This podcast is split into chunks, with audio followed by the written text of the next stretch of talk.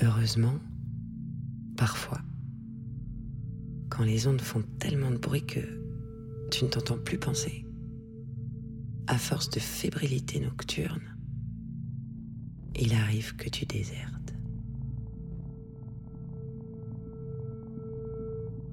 C'est souvent les 29 février, les 7 et demi de juin, les 73 d'octobre. Au cœur de la nuit, quand tu n'attends plus rien. Dans ton corps, allongé, raide, sur le matelas, quelque chose glisse sur le côté, sans prévenir. Un air frais s'infiltre,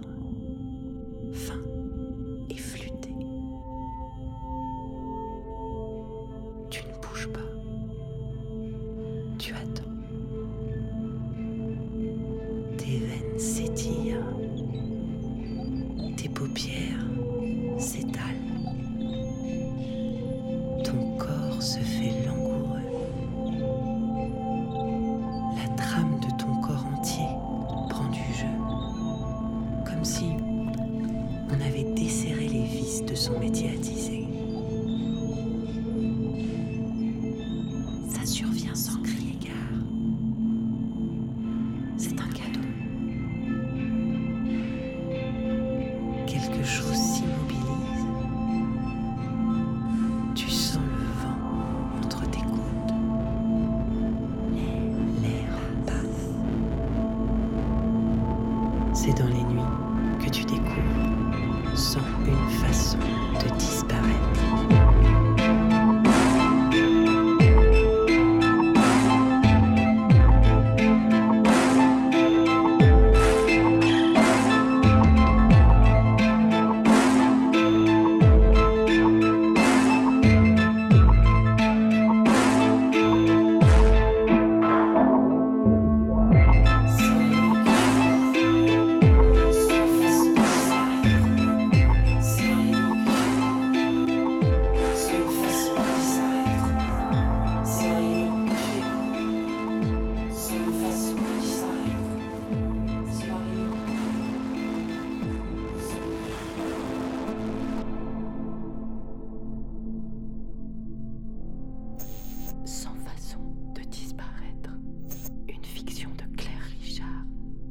Épisode 2.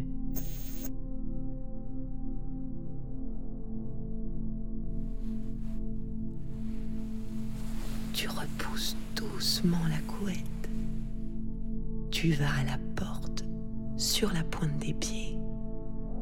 Tu passes sur ton pyjama, ton plus gros manteau d'hiver. Tu ouvres la porte comme si elle était de verre. L'air nocturne te réchauffe les oreilles. Tu refermes la porte avec mille précautions, en jubilant dans ton écharpe. La rue est vide. Derrière les volets tirés, les dormeurs s'empêtrent dans leurs rêves obscurs. Mais tout ça ne te concerne plus. Quand tu te mets au volant, tu as les jointures nerveuses. Le cuir est froid sous tes cuisses. Tu appuies sur la pédale, les yeux fermés, le cœur battant, comme on saute du grand plongeoir. La caisse bondit, comme un jaguar. Soudain, dans la rue déserte, le vent glacé te réveille les joues.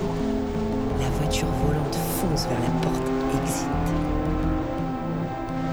Dans ton sillage, des lumières s'allument. Des têtes affolées se tendent au balcon. Mais c'est trop tard.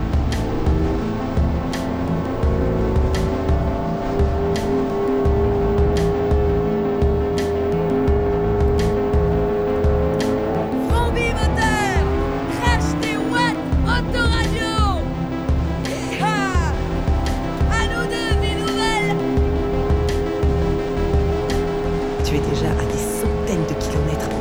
Tu fonces à travers le pays, et tu as déjà lâché par la fenêtre ton téléphone et ta carte de crédit qui ont disparu en un coup de vent, avalés par la vitesse. Personne ne nous connaît Et on ne connaît personne Tu es déjà en Allemagne.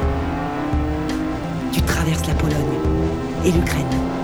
Tu es en Asie mineure. Tu approches Moscou.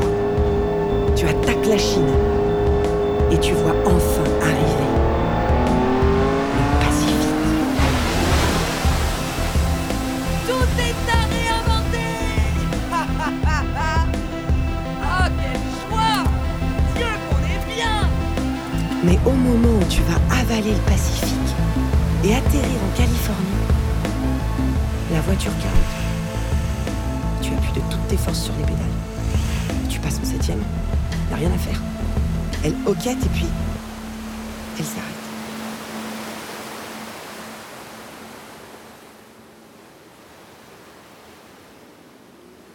Le vent souffle en bourrasque. Des particules de sable te fouettent les yeux et te forcent à baisser les paupières. La mer est sale. Le ciel vire au noir. Et le vent fait s'agiter les, les palmiers rachitiques avec une fureur mauvaise. Tu n'as pas pris de vêtements chauds et tu n'as pas de trousse à pharmacie. La Californie s'éloigne. Ses couleurs de motel et d'ice cream s'effacent sur le polaroid que tu tiens dans tes mains. Maintenant, tu as froid. Et même l'envie de disparaître t'a faussé compagnie. Le lit n'a pas bougé quand tu reviens t'y glisser. La trame de ton corps se resserre. Tes veines redeviennent ligneuses et fonctionnelles. Tu retrouves ton pyjama de flanelle. Tu reprends le compte des heures avant le réveil. Tu rallumes ton téléphone. Tu navigues à perte de vue sur YouTube. Tu essaies de ne réveiller personne. Mais surtout, tu attends que la nuit passe. Et qu'elle te ramène, dans une semaine, dix jours, vingt ans, dans la voiture ensablée, à côté du Pacifique. Alors tu enlèveras un par un les grains de sable du moteur. Tu nettoieras les embrayages à la brosse à dents. Et cette fois-là, tu le jures, pied au plancher, sans rien pour t'arrêter. Tu t'en iras disparaître pour de bon sur les plages de Californie.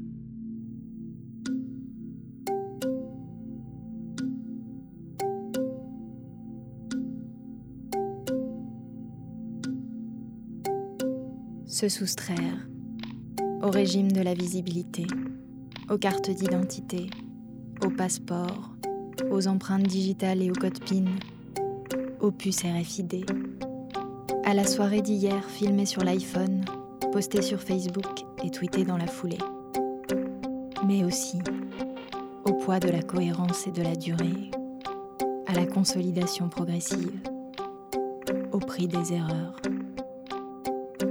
Fantasme que tout est encore ailleurs possible. Ou certitude de la défaite. Certitude absolue que plus rien ici De soi à soi un faux nom.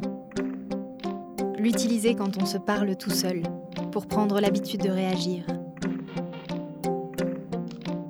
Changer régulièrement ses plans pour brouiller les pistes, y compris pour soi-même descendre trois arrêts de métro plus tôt, aller en boîte un mardi midi, penser de temps en temps en une autre langue, de préférence une qu'on maîtrise mal ou pas du tout.